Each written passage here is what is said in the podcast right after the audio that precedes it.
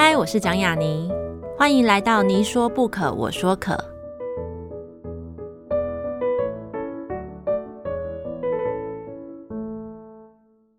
这个节目在爱听听抢先首播，欢迎大家关注我的节目。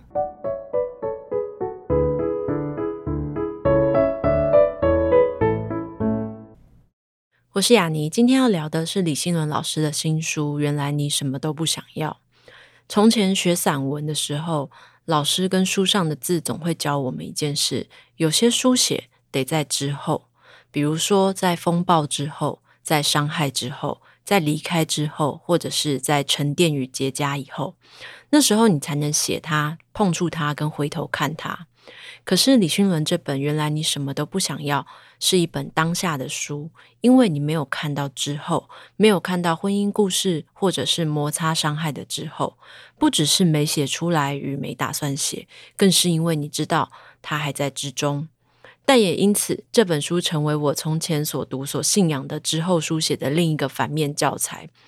从前以为哦，因为之后才写，你才能够平静的、冷静的、不怨怪的去写它，这件事情画上了一个颠覆的记号。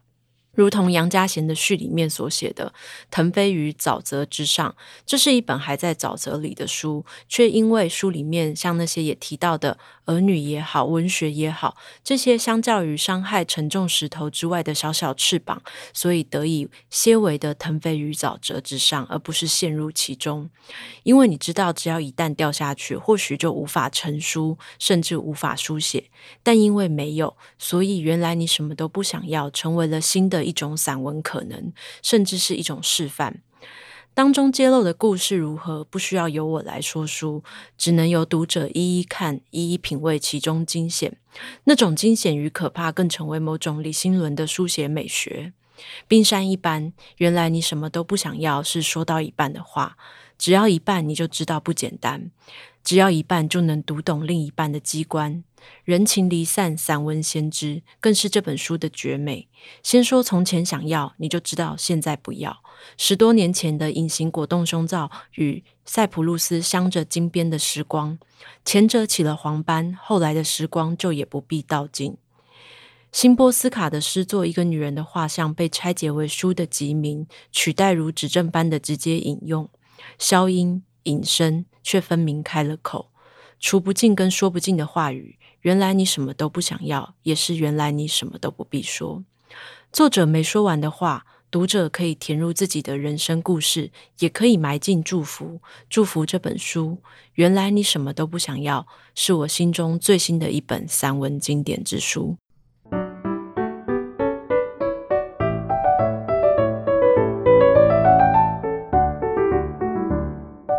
大家好，这里是你说不可，我说可，我是雅妮。呃，今天请到的是出版了魁违五年的新散文集《原来你什么都不想要》的散文名家李新伦老师。让我们先欢迎新伦老师。嗨，大家好。对，刚刚之前还在跟老师聊说，好像散文确实是比较不能够很快就出一本一本这样接着一本的作品。对，对就是五年的时间。对，因为毕竟散文还是最贴近我们个人的生活。对，每一段人生都是要有一些沉淀或者是思索，所以如果出的太快的话，可能也顶多是写一些随笔吧。对。因为跟老师在不久前老师的新书的发表会有聊天聊到，就是虽然这本书是暌违五年的作品，但是其实开始决定动笔写它，其实是并没有到很久的时间。它比较像是因为决定要出这本书了，所以一鼓作气提起笔来，然后再把它完成。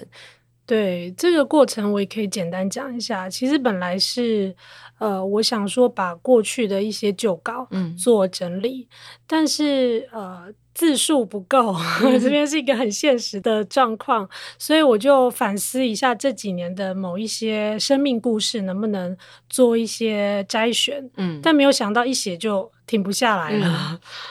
有一篇就是同名篇章嘛，同名篇章是联合报副刊之前有一个对。类似那种对于时代记忆的一个书写计划系列的邀稿，但它后来成为你的书名。我记得那时候就有提到，就是哎，它成为书名，但它其实跟书中其他的篇章相较起来，它其实是比较轻盈的。对，然后它是比较像是物件或是歌曲的书写的那种记忆书写的东西，但是作为书名，我就觉得它意外其实很贴切，它有呃意在言外的感觉。对，所以我想说，先聊一些同名篇章这一篇，就是一些记忆的部分。所以我其实自己那时候联合报副刊刊出的时候，就有马上看到这一篇，然后我就觉得，哎，散文里面好像就是有这样子一种。功能就是有时候我们会用某一些歌曲，然后某一些物件，然后回到那个时代。我觉得这是一个相对来说，其实很像是一个魔法的一种技巧吧。是。对，然后老师在里面就有提到一些当时你很喜欢的一些明星跟歌曲，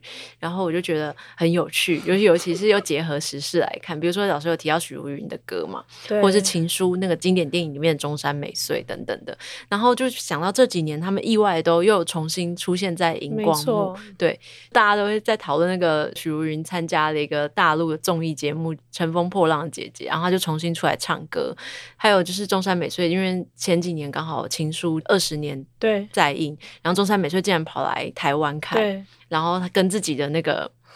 电影看板合照，就是这些事情对你来说，你会觉得过去好像有时候我们会形容，就是某一些过去限定的东西重新出现，叫做复刻嘛？对。对，你会觉得那个复刻的东西，包含你在写那一个同名篇章的时候，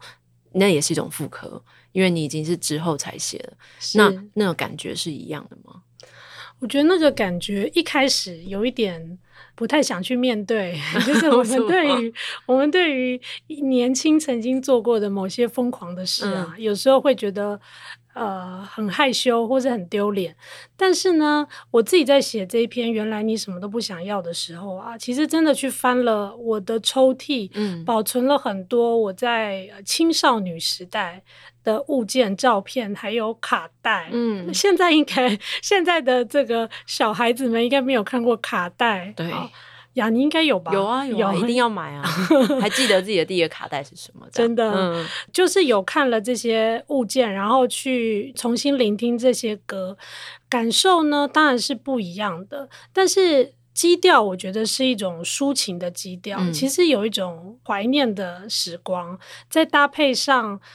呃，我在听这些音乐的时候，包含像张惠妹的歌啊、嗯、五月天的歌啊、哈孙燕姿的歌啊，嗯、这些其实都是我在大学还有研究所时代的常听的歌。那么在搭配照片的时候呢，其实都会有淡淡的这种酸酸甜甜的感觉，就会想到啊，原来那个时候虽然有一些让自己不太想要面对的事情，嗯、就像我那篇里面其实有提到，有一大部分是升学联考，嗯。这个大概是我们那个时代的一个非常重要的创伤，对，创伤，就是为了要考上好学校。那个时候的大学联考的录取率还非常的低，而且只有一次。对，没有错。所以呢，伴随着这种考试升学的压迫跟压力，然后流行音乐等于是为自己开了一扇门。那在这扇门里面呢，不管是文学还是音乐还是电影，其实在里面就会觉得有另一种人生，嗯，有另一种自由，嗯，所以呢，从这个角度再回过去看呢，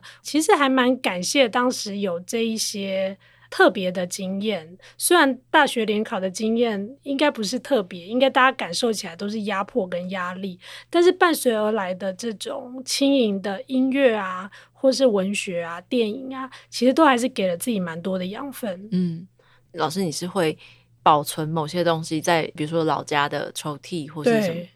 我很惊讶，我其实保存了非常非常的完整。嗯，最完整的应该很多写作者都会，就是自己的作品第一次登在、嗯、那个报纸，对，登在报纸上有一本小小的剪贴册，哈。然后呢，还有像我大学联考的的成绩单。好，其实我都还留着 学生证，高中年代的学生证，哈，别人写给自己的小纸条，嗯、然后我书里面还有提到这个情书，啊、我那时候其实都是完整的保留。我是到比较后来的阶段，就是我去印度之后呢，其实我比较呃想要断舍离生活当中的某一些不必要的物件，嗯、可是没有想到我的娘家其实非常完整的保留了 我的中学还有大学时代的某一些延伸物件。其实，在写作的时候才发现这些东西非常的可贵。嗯。在你去整理这些东西的时候，比如说好了，比如说情书这个东西就很可怕，你就会想到某一些过去的对象，然后这些时候就是这种回望的方式，我觉得跟回望以前喜欢过的歌曲又不太一样，是。因为他们毕竟是不一定都是美好的记忆，他们像这种东西，在这次的整理当中，其实并没有整理到这些回望到更久以前的那些情感的东西，就是你觉得那个东西它是好书写的东西吗？嗯，我在这本书确实比较没有处理到这些旧情哈，嗯、那只有写我处理掉这一批情书。对，好，那但是呢，如果真的要提笔写的话呢，其实现在看起来真的是一阵烟，一阵 烟，已经不太能够感觉到那当时是一个什么状态。可是我在处理。我写给第一个男朋友的情书的时候，其实真的蛮好笑的。嗯、我就会发现奇奇怪，原来我是用这种方式在练我的文笔，哦、就是把，因为我是中文系的嘛，嗯、所以呢，我们会读一些古典的诗词啊，也会背。所以常常在情书里面就会引用这些，现对，其实现在看起来真的是蛮恐怖的。但是呢，想想这可能也是某种滋养我、锻炼我文笔的一个方式，嗯、只是透过情书。对。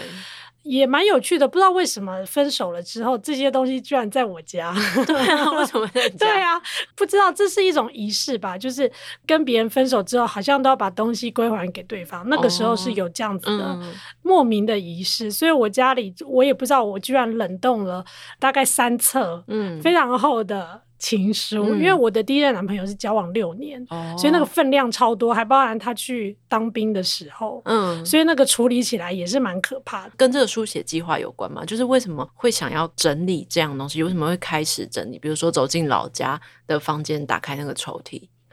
我觉得随着步入中年啊，然后呢，其实会慢慢检视现在围绕在我身边的东西跟物件，嗯，呃，是不是我自己很喜欢的？我想这个观念可能还是有受到断舍离的影响。哈、嗯，那我会希望说，我能够在我很喜欢的家，然后旁边的。包围我的这些素朴的物件呢，也许不是非常的昂贵，但是是我喜欢，而且是我随手都会想要来看的。嗯，但是像第一批情书这件事情呢，如果我女儿长大以后看到，这不是写给她爸的，对啊，这会不会非常的尴尬呢？嗯、所以趁着她还小的时候，应该要赶快处理掉才对。哦，所以从情书开始，我就慢慢的处理。我觉得不太想要被别人知道，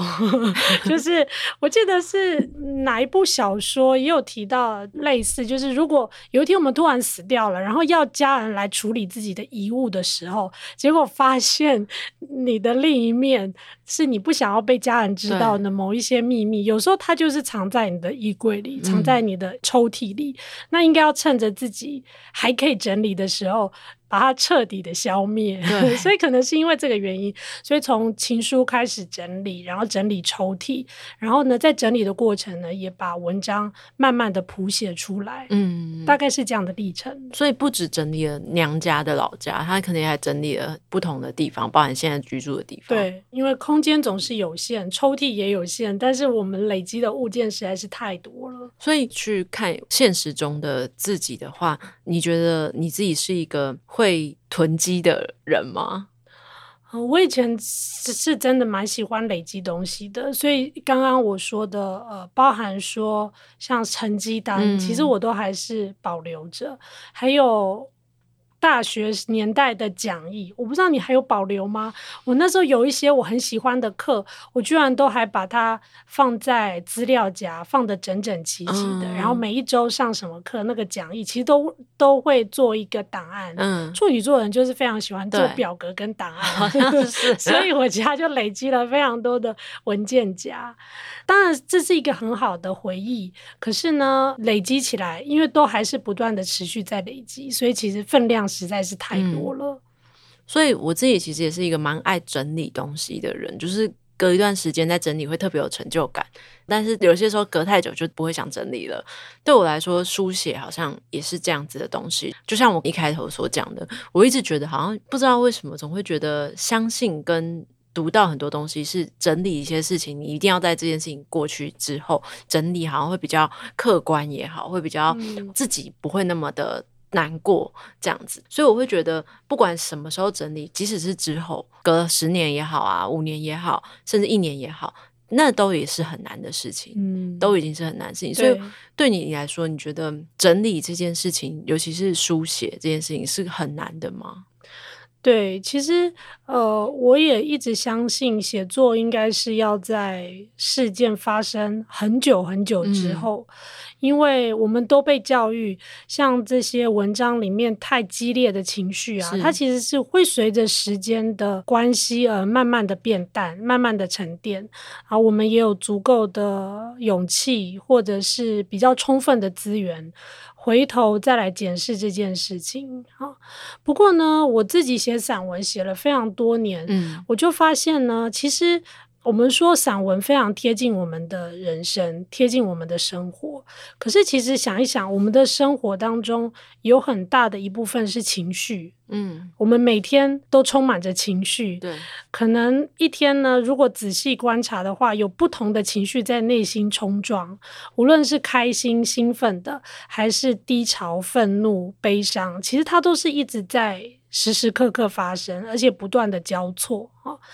但是这个跟我过去接触到的写作观，尤其是散文，嗯，它有一点点分裂。对，也就是呢，那我们什么时候可以来好好的面对我们的情绪呢？嗯，当下的情绪不能去处理或是面对吗？我在文章里面写到的一些事情呢，它其实距离现在也有几年的时间了，哈。但是当然可以再放在十年后来看，那可能。写出来的内容就不太一样。嗯，可是呢，呃，我这次在写的时候呢，我自己没有做太多的预想，因为这本书现在发展成这样的形式，对我来讲也是一个意外，而意外本来就是写作常常会遇到的事情。好，可是呢，既然我被被我意外这样写出来的时候呢，我就发现整理的过程当中最难的就是你要重新去面对。你的情绪重现，嗯，虽然事件可能已经过了两三年，但我在处理的时候呢，尤其是写到跟先生之间的关系的时候，嗯，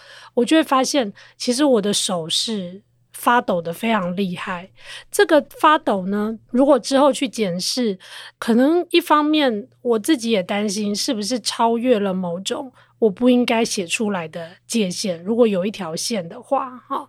那另一方面，我才发现原来这件事情对我的冲击力之大，嗯，大到可能过了三四年之后呢，他的当时的那种站立的感觉，就是你可以感觉恐惧啊、不安啊，在身上用鸡皮疙瘩的方式，或者是毛孔竖立的方式呈现。而我以为这件事情已经离我很远了，可当我提笔写的时候，当时的这种可怕的感觉又重新的浮现了。所以整理的过程呢，有时候不是太愉快的，尤其是写作，嗯，尤其要处理自己不太愿意面对。或者是其实曾经重创自己的事情，其实写作的过程，或我们说整理的过程，它是远比整理物件还要难上非常多，因为内心会有非常多的声音呢，不断的彼此维和，或者是。冲撞，或者是一个声音跟我说：“你确定你要写下去吗？”另一个声音就说：“你难道都不好好面对自己当下的情绪吗？嗯、你可以观察一下你自己的状态。”所以那个过程其实不是这么轻松的。回想起来，其实我们在整理的过程、整理物件的过程，有时候也会面对类似的状况，就是这个东西其实早就你早就忘了。可是我好舍不得丢，因为里面包裹了太多跟这个物件有关的人或时间的记忆，它像时光胶囊一样，我们会不知道抉择该不该丢。就像我们在写的时候，整理的过程也会面对一个艰难，就是该不该写。对，类似的状况。我自己在读的时候，就是特别是某一些感觉，其实在整理它的时候，到底该不该写的东西的时候，其实当然都会有别人的书写对照到自己的书写或者自己的人生经验嘛。比如说，呃，老师可能写看先生的某些事情造成的摩擦，或者是说当时你觉得忍受这个情绪是怎么样子的重现的时候，我都会觉得说，对啊。与其就是说第一次看，你已经看两次了，对，就是第一次看的时候，你会陷入在故事情节本身，这件事情发生了什么。然后第二次看的时候，我会觉得比较放在像老师你刚刚所说的那种。他现在这个写作者是用什么样的情绪在书写他？他在调度，说他可以写到哪边，然后他的情绪表露到哪边，以及甚至你可以感觉到说他在想说，可能我五年后、十年后再回来看这本书，我会想留下什么这样子的那种感觉。我就想到曾经我也整理这个事情的时候发生的时候，就是我也曾经收到，可能是仪式感吧。前男友分手以后，他就觉得我留在他家的东西必须要被。处理掉，处理掉，然后他就做了一个很有仪式感的事情，他就把东西寄给我，这样子转寄哦，因为他明明知道我住哪边，可是他就用迂回的转寄，比如说寄到我朋友家里，再请我朋友拿给我这种方式。Oh. 然后当我打开那个行李的时候，他寄来的包裹的时候，那个情绪是非常复杂的，原因是这甚至不是一个浪漫跟抒情的故事，你可以感受到对方的恶意，嗯，那个恶意是比如说他把你的鞋子跟衣服丢在一起。类似这种东西，但是在我回顾的时候，你就觉得就是像你刚刚所说的，有时候你打开一个东西，或是你开始写过去的事情的时候。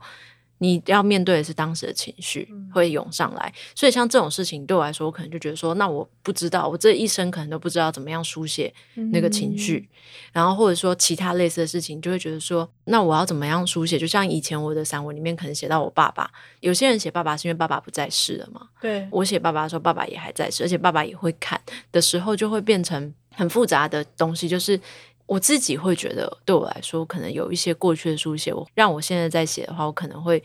用别的方式，这是一个很诚实的答案。但是我自己在看老师的书的时候，我会觉得，就是好像没有更好的方式。如果要写像你说的，要写当下的情绪，它已经是一个最好的方式了。不知道老师你自己怎么觉得？对，我觉得很谢谢你刚刚的回馈，因为确实我自己在读的时候，我后来重读呢，呃，其实也会发现哦，原来当时的情绪冲撞是这么的强烈。那这是在自己写下去的时候，其实没有特别的感觉，但这种后坐力呢，好像真的是透过写作，它才会。浮现上来的、嗯、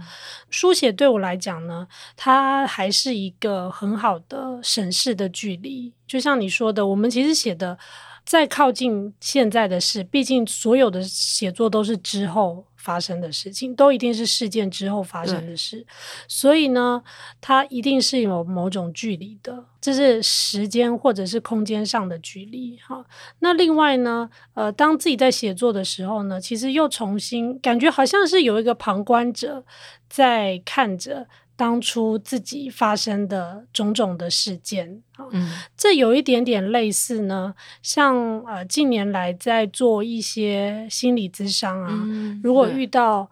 过去童年的创伤的时候，常常会让现在的自己回到当年受伤的那个孩子的自己的旁边，嗯，给他很多的鼓励，给他很多的拥抱跟爱，然后呢，用现在的自己告诉当时的自己说：“其实你也安全，我在这里保护你，嗯，你是有人爱的，你是值得被爱的。”我觉得，当我在重读这一段我写跟先生之间的冲突跟对话的时候呢，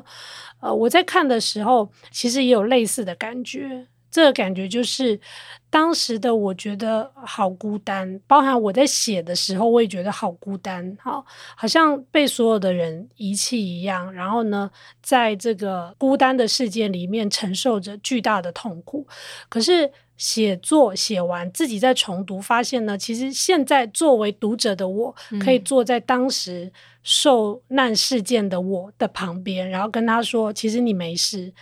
你会很安全，你慢慢的会走过这一段，你不是孤单的。而且奇妙的是什么呢？当我这样做的时候呢，我发现呢，我旁边的人呢，这样讲有点像鬼故事，嗯、就是不。不只是当时在这个事件受难的我，其实就像我写的第一篇，呃，写那个女人静一样，嗯，对，同时会浮现非常多女性的脸孔。这些女性呢，在我的文章里面，她其实没有什么世代之差。虽然看起来我们这个世代的女性呢，在经济自由上面其实有更多的独立跟选择，嗯，可是呢。以我所遇到的这些事情呢，或者是像先生投资失利等等，好，他其实是不断的在重演，对，这这好像就是某种轮回跟悲剧，好，那所以呢，当我回看的时候呢，我不仅是去安抚当时受苦的自己，其实也包含上一代的女性，包含我在文学奖里面看到那一些。呃，通常都是年轻的写作者啊，他们会写他们的妈妈，嗯、因为要帮爸爸还债，嗯、或者是呢，呃，爸爸因为欠下庞大的债务，甚至人间蒸发，然后妈妈如何呃挑起重担，承担家务。还有经济上面的压力，把孩子一个一个拉拔长大，嗯、这些被写在文学奖里面，可能只有两三行的字呢。在我作为读者跟评审的时候，我觉得变得非常的立体，因为我好像就看到了这个妈妈当时的那个脸。很受伤，非常疲倦，满脸倦容。可是她必须要撑下去，因为她要为了她的孩子的未来的那个状态是什么？嗯、所以呢，书写这本书后来对我最大的鼓舞跟价值，就是我好像同时坐在一个很多跟我有类似遭遇的女性，不分世代。虽然我我不认识他们啊，我也不知道他们的名字，可是我们共享了某一些类似的痛苦。而如果我的写作呢，能够像我刚刚说的，就是坐在他们的旁边，然后拍拍他们的肩膀，跟他们讲说：“我知道你现在非常的难过，我知道你为什么一直跳针，我知道为什么你没办法放下，我知道你为什么那么痛苦，虽然别人都不理解你，原来是这种感觉，这种感觉真的烂透了，实在太糟了。”然后大家还要你继续往前，你已经这么努力了。我很想要跟这些女人这样子对话，如同我想要回到当时那个歇斯底里的我，没办法承受这个重大压力的我。我很想要好好拍拍她的肩膀，抱抱她说：“你没事，你会很安全。你过了这一段，其实你会变得更勇敢。”嗯，我自己那时候在读的时候，我也就是读完以后就看到老师不是就陆续接受了一些专访。我就会觉得说，同样的，就像刚刚为什么我说会把书送给一些身边的朋友，原因就是因为它不只是一个人的故事，它其实是很多人的故事，甚至是可能像我妈妈也会发生的故事，像我朋友也正在发生的故事。可是那个东西，它就是一个。像是杨嘉贤老师的序里面写到，它其实是一个普通的事情，因为虽然普通，可是却其实很惊险，也不普通会发生的那些台湾家庭的故事。但那时候读的时候，我就想到就是那个韩国电影，就是八二年生的金智英，它其实也是一模一样的故事。有些人会觉得看来很普通，但你经历过的人，或是你身边有人经历过的人，你就会知道是一个很疯狂的、很疯狂的体验。这样子看完以后，就刚好看到老师你接受 Open Book 的专访嘛，然后就觉得很很好。小那一个专访的对谈，我觉得很经典呢、欸。就是真的，比如说对方可能就问说啊，你写这些事情，因为你可能还是会被你先生看到啊，你可能还是会被看到啊，那你就是为什么还是要写？然后你就是也就是好像可能也是被问太多次，你就说 哦，那我那时候的状态就是我只能写下去，不然我就要跳下去。嗯、对，对。但是这样子的方式，我发现到一件事情，就是这一次其中一集就是那个头朝下嘛。对。对，然后我就会发现，哎，这一次好多文章有方向性，哎，它有个方向感，对对。对，但那个方向竟然都是往下，哦、然后我就会想到。其实往下不一定是不好，就像老师你说的，就是它有可能是不好的，比如说跳下去，然后它也可能是好的，比如说写下去，或者是说像是躺下去，就是瑜伽的大休息，对，里面这种东西，或许你可以跟我们分享说，在这些故事当中，就是你觉得哪一些故事其实它是适合往下一点、沉一点，然后有哪一些又是比较适合写出来的？那写出来以后，就像你讲的，刚刚它可能有一些功能，那那个功能对你来说。不一定对读者，就是对你自己本身来说，它是一个转好的可能吗？好，诶，其实呀，你这样讲，我我才有意识到说，其实这里面有。几篇是关于方向的，啊、像头朝下，嗯，还有一个是水面下，然后另外一个是躺地上，对。那我自己当初在写这三篇的时候呢，其实是刻意用一个平常我们不会使用的角度，因为它都是我们的视觉之下，我们通常不会看到地上，嗯，比较少哈。地上通常是孩子的眼光，就他们。可能比身高的关系，有的还甚至在地上爬。对，所以呢，不同方向的设计呢，当初这样子写有其实是有用意的，因为通常在散文里面都是第一人称我，我作为一个成人，我作为一个女人，我作为一个大人，我看到的世界就是有我的眼睛水平以上的世界，其实很少。我的水平以下的世界，嗯，但这个以下的世界呢，它有可能是其实是最接地气，嗯，但是我们不想要面对的。哦，就像刚刚谈到的情绪，其实就是，嗯，明明每天都涌现着非常复杂而缤纷的情绪，可是事实上呢，我们不太去正视，或者是不太是去处理。好，所以这是为什么在这本书呢，其实刻意用了几个方向，尤其是。我们不想面对的，刚刚提到的往下的方向啊，嗯，像头朝下就是要跳楼的人，对，或者要上吊的人，他会有的视野。好，那这个躺地上呢，其实也是从我儿子的目光，这个也是一个就是平常不会去看到的视野。嗯，好，那么在这些人生故事当中呢，其实我一开始啊，我这本书呢，我也本来只想要写一些。开心的躺平的故事，对，就是希望，就是一方面是真的，就是有有截稿的压力哈、嗯，因为平常真的太忙，然后疏于写作，我不是一个非常有计划型写作的人哈，所以那时候离截稿日越来越近，但是我的文字还不够的时候，其实是有点紧张，我就想说，也许整理旧稿，然后加一些自己平常的随笔。就可以了哈，但是不知道为什么躺平的故事呢，最后被我写成全部都是头朝下，就是面对生命当中比较暗黑的情绪啊、嗯。所以其实呃，在人生当中呢，我觉得尤其是散文，这可能是我们对于散文的某种局限的想象，也就是说，真正阴险。尤其是处于自己的暗黑面哈、嗯，这个情绪驳杂的这个斑驳的这一面呢，其实不太容易被处理。它其实都是被藏在，就像你讲的，都在下面，嗯，好，比较幽深的，像黑森林一样的，好。可是我也一直想说，我在透过写这个黑森林的过程呢，黑森林总是会有能照得到阳光的地方吧？随着这个。一点点，即便只是非常稀薄的这个阳光，我们还是可以踏出一条朝向日出的路径，一定是可以找得到的。所以我在写作的过程呢，其实也是边写边摸索。然后边核对自己当时的情绪跟我现在的感受是什么，所以写的过程其实虽然都是处理下，就是下方看不到的暗黑世界，对我来说它还是有蛮多正面意义的，因为它可能更贴近我自己的状态，或甚至刚刚讲了，可能更贴近许多。跟我类似的人，成年女性，嗯、然后又是作为母亲，或者是她有一一份工作，或者是她也在这个性别关系或者是婚姻关系里面有一点点压力跟冲突，还有挫折的状态。嗯。我自己其实，在看这本散文集的时候，我会觉得，因为这几年不是很流行类似谈就是母职或是妻子的身份，然后但是同时她又是一个可能是比较高学历的女生的，要如何在家庭啊跟那个事业当中选择那个故事。读这种书当然有它的功能性在，就是告诉你说这样子是为什么啊？为什么我们会这样想？为什么会有这些情绪？跟我们遭遇到什么境况？可是我觉得可以作为一个对应的，就是比如说像是看到是你这本散文或是类似的。散文书写原因是我们都知道为什么会那样，可是我们想要知道的是，那最不好能怎么样，或者是说有没有人跟我一样有这样子的最不好的状况之下，最不好之后还是可以写出这样的作品呢？还是写得很好，还是写得比你好，怎么样？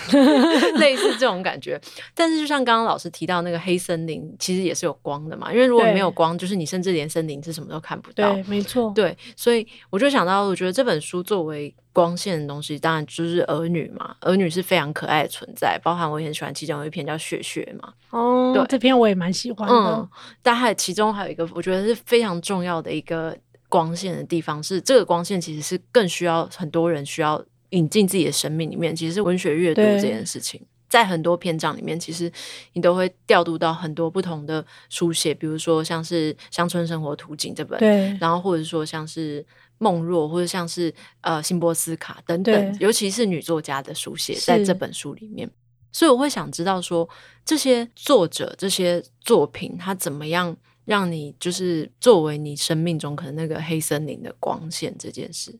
好，确实是这样。就是说呢，在我自己的忙碌的生活当中呢，如果能够挤一点点时间给自己啊，我通常最想做的事情就是看小说，嗯、尤其是女作家的小说哈、嗯。所以我里面会提到像梦若的作品哈。嗯或者是像呃辛波斯卡的诗集哈，这些对我来说是重要的养分，是因为呢，尤其是像梦若的作品，它其实也处理很多婚后女子或者婚前女子，她们从青少女，然后在这个欲望的游戏场，然后慢慢走入家庭，然后有有儿女，然后如果又要写作，或者是他有别的心理的动态，我觉得是写的非常的。贴身，而且是非常多彩多姿的。那当我在读的时候呢，其实很难不把自己放进去某个角色当中啊、嗯。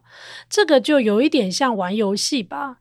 呃，其实我不会打 game，但是呢，玩游戏有时候是不是就会因为角色扮演的关系呢？好像可以让自己稍微脱离一下，就稍微离开地面，嗯、离开你现有的身份。可是你进行的角色扮演呢，好像又不会那么跟你完全的违和，它还是跟你有一些贴近的部分。嗯、就像梦若里面写了很多婚后女子的挣扎，或者是她的矛盾。等等，好，那这些确实对我来说呢，就是黑森林里面的一道光。有的时候我会去寻求像。观世音菩萨哈、嗯，她是另外一个典型，就是另外一个支撑，她是也是放光的女神。可是有的时候呢，我会找世俗的。那像小说作品里面就保留了很多世俗的女性，但是她们的血肉都是非常真实的，而且好像我把我自己的灵魂放进去她们的身体里，都是非常的贴合。嗯，这也是为什么我后来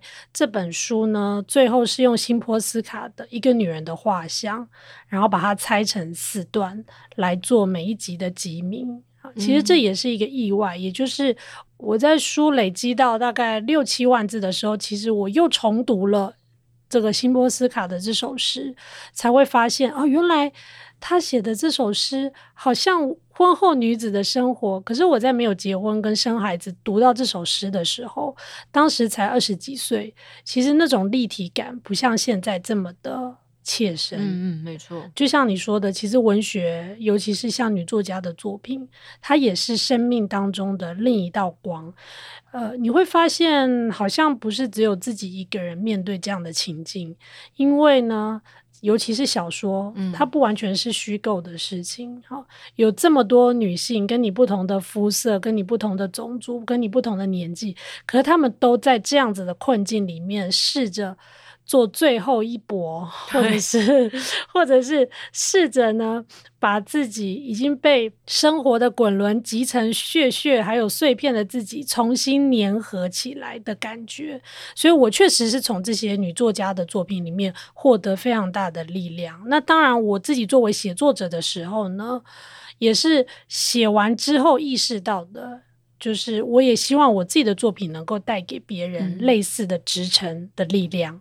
我自己其实也是觉得有在这本书当中得到这样子的力量，就是作为很多呃过往也成为力量的文学作品当中，就还有增添上这一个书单。我就想到那个很有趣的，就是等待里面举的例子是乡村生活图景嘛，就是算是也有人不见的一个故事。我对那个这一篇里面发生事情印象最深，就是跟先生约好要在地下室见，然后结果先生忘记，因为地下室又没有收讯，没错，所以就在那边等起来。对，然后但其实这也没有什么，我觉得这是很厉害的一个书写的原因，是我觉得在里面所描写的就是另一半的任何事情，我觉得都是不好的事情，可是并没有去。导引到你要下一个结论，告诉大家说他是一个不好的人。这是我觉得最值得敬佩的一件事情，跟一个值得书写的态度，就是这是一个。回归到事件是就是事件这件事情，然后我就想到我妈好像也就是常常有这样的经验。然后我妈那时候等待故事比较像是我，我也很喜欢另外一个小说，后来有推荐我妈看，可是因为我妈不太看书，我就把它 做成那个简短的那种，就是说故事给他听。就是有一个霍桑的小说叫《威克菲尔德》，然后他就是先生不见了，可是先生就是就是那种非常标准的先生就是会不见的那种故事，但他只是。搬到附近的街上生活十几年，然后他们全家人竟然都没有发现他，嗯、然后就算在街上遇见，也不会觉得说会在街上遇见他。然后十几年后，他就忽然间决定回家，然后他那时候回家以后才发现，他们家的人为什么都没有去找他，因为他太太就跟他们说：“你就当他死了。” 然后我想说，哎、欸，这样子也是一种力量，就是 不要等待了，就是当他死而已，竟然也是一种力量。但我自己跟老师比较像同样的人，就是我从小也是非常擅长等待的人。就是比如说，我爸有时候会去哪里，要忘记在安亲班接我，我就会成为安亲班史上最长记录的等待者。对，所以我会想说，哎、欸，老师，你是一个就是善于等待的人吗？对耶，其实。你刚刚讲那个安亲班啊，在等爸爸来接的那个过程啊，对对对，我在以我为契，其实有写过一篇，就是我等妈妈来接我，嗯、然后那时候是下下非常大的雨哈。那确实如此。我现在想起来呢，呃，其实生命当中有很多我等别人的经验，可能因为我是处女座的，我不知道跟这有没有土象的，不知道跟这有没有关系，就是会尽量比较准时一点点，尽量了哈。然后呢，在很多事情上想要先提早准备，可能是因为这样的关系呢，所以常常都在等待。嗯、等最久的应该就是。那个婚宴吧，像 通常婚宴不是都很晚才开始吗？啊、但是像我之前呢去参加朋友的婚宴呢，不知道为什么它上面写几点，我就会很想要那个时间去到。就 后来就发现真的要等超久的，啊嗯、可能是因为这样，然后我就非常善于等待。其实我有想到一件事情，就是我那时候结婚的时候啊，结婚的时候，我不知道你那时候有没有录那个，嗯、我们都会请人家来录一些。有点像侧录，然后之后可以回味。对对对。但后来之后根本都没有婚，谁会回味啊？对，谁会拿来看？但是当时就会觉得好像这就是结婚的某种仪式，非常的重要。我就想到那时候有来拍，就是结婚当天哈。然后呢，那个拍的那个摄影师他就问说：“你最不能忍受你先生什么？”然后我那时候就说迟到，嗯、因为我每次都在等他，嗯、等他开完会，或是等他从某个地方移动到跟我要会面的地方。然后我就说，我希望接下来我不要再等他了。可这句话感觉就是一个什么一语成谶？对，没错。然后就是不停不停的等待。所以其实等待这篇呢的最后，我自己这也是回到。就是我们在看小说的时候，有时候会把自己放进去。嗯、像我在这边对话的，就是那个离家的女人。对。因为他的先生觉得他离家，一直在家里等他，可是他其实不知道他在生活当中，在这么漫长的婚姻生活当中，他让他的太太遭受了什么？遭受了什么？跟独自忍受，还有等待了多久？所以我也是把我自己想象跟最后是跟娜娃在一起的，嗯，然后我们是一起开着车，然后拉下车窗的时候，风就吹进来，他是。风是自由来去，它是根本不用等待就有的，嗯，也算是用这种方式来给等待的女人一点点自由跟清凉，就变车窗摇下来就变末路狂花，对。对，有这种感觉。但我其实从一些读的线索里面，跟以前好像隐隐约约都会听到，就是不知道欣伦老师是不是有要写小说的这个计划跟打算呢？其实本来这一本啊，不是用散文来出版的，嗯、本来是想要写小说。嗯，因为呢，当初想如果要处理婚姻的话，呃，其实有一些我自己觉得真的蛮残忍的细节，散文好像还是要有一些边界，我也不太能够写，即使写出来也会非常的朦胧。嗯，呃。所以当初其实这本是想要用小说来展现哈，但是因为某一些时间的压力，然后还有旧稿，大部分都是散文。好，未来如果能写的话，也许会写小说。嗯，所以，但因为我的写作 通常都是非常非常久，嗯、因为它不是我生活当中首要的、非做不可的事情。好、嗯，所以我有这样的期待。但是至于会不会写，也许就看一下接下来会发生什么事吧。嗯刚刚有老师提到一个字，我想作为就是今天最后聊的一件事情，其实我觉得非常的合适。就是与其去聊说哦，散文跟小说有什么不同，我觉得刚刚老师提到一个东西，就是可能某一些真实发生的事情，婚姻也好啊，或是成长过程当中发生也好事情，它并不能够很好的作为散文被写出来，因为散文有它的边界。没错，对。那我就会很好奇，就是。当然，我当然必须非常坦诚说，我也看到某一些人真的在打破这个散文的边界，写一些你会觉得说，这也要写出来嘛的故事。可是那种这也要写出来，并不是夸奖，有一些是夸奖，有一些不是。那我就会想说，那到底？你心中如果要谈说，因为经常有人会问说，老师你在教散文，一定很多人会问你说，嗯、哪一些事情是不可以写的，哪一些事情是要写的，一定要真的吗？可是这些作为散文的边界，我觉得都没有老师你刚刚提到的这件事情难。就是那你觉得这个散文的边界为什么要存在啊？我想，因为还是因为散文太透明了。呃，也就是说，因为我们为什么要有边界，是因为其实写的人自己也会害怕。到时候会不会有人拿着 你的书来用这样的标准来看你，或者是把你旁边的人做对号入座？嗯、所以这也是呃，现在有一些散文会写的比较朦胧的缘故。好、嗯哦，那散文确实是有边界的。如果你写的人是你旁边的人，或是这些关系，大家其实都知道你们的关系。而且，如果你用真名来发表的话，啊、那你有其他的身份的时候，其实他要承受的压力会比较大啊、哦。其实我们都很习惯在里面用了呃第三人称、第二人称，但大家都会知道，其实这都都是发生在你身上的事情，它会形成某种压力，而这个压力就是。不能写的部分，有时候是保护自己，嗯，有时候是保护旁边的人，有的时候可能是保护某一些大家呃觉得应该要遵守的某一种我们所谓的伦理。好了，哈、嗯，不知道那个线画在哪里，但是有一条线在那里，哈。但是在小说里面呢，好像它的包容性会比较大一点点，呃，比较少遇到说即使。作者是说这是自传性的小说，可是我们好像也不太会用这个来去对号入座，或者是说这个是真的发生在你身上的事吗？因为小说家他也不需要回答这样子的问题。嗯、可是，在散文，尤其是现在，也许是大家对于真相。真实有另外一个更严苛的标准的时候，散文我想就是在火线上面最需要被冲击到的文类。嗯，这也是散文写作者接下来要面对比较艰难的问题。但是我作为写散文写这么久，就像雅尼一样，我还是喜欢散文，它还是用一个美学的观点来审视的，嗯、而不是用这个它是不是真的，它里面有没有虚构的成分来检视。因为文学本来就是想象，所有的文学它都有想象的弹性跟空间。嗯，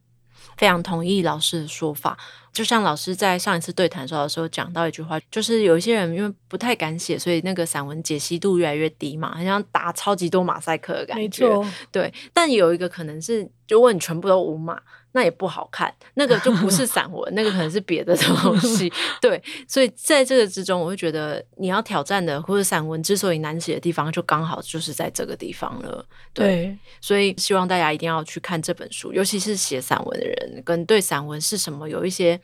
奇怪的不同的想象的人一定要看这本，我就觉得要么就是高解析度写的不好，可能就变高解析度。然后如果你想说哦，那我就全部照实写出来，其实也不会变成一本好的散文，那它可能就会变成像是李静蕾的 连载，就是哦，对，没错，确实是这样。如果你要看的是那个，那就会不如去看李静蕾的 IG 或是什么。对对，所以关于散文是什么，跟散文能怎么写，我觉得新闻老师的这一本，原来你什么都不想要，给了我一个新的、更宽广的。的一个解答，所以要谢谢欣伦老师，谢谢谢谢雅尼，谢谢大家。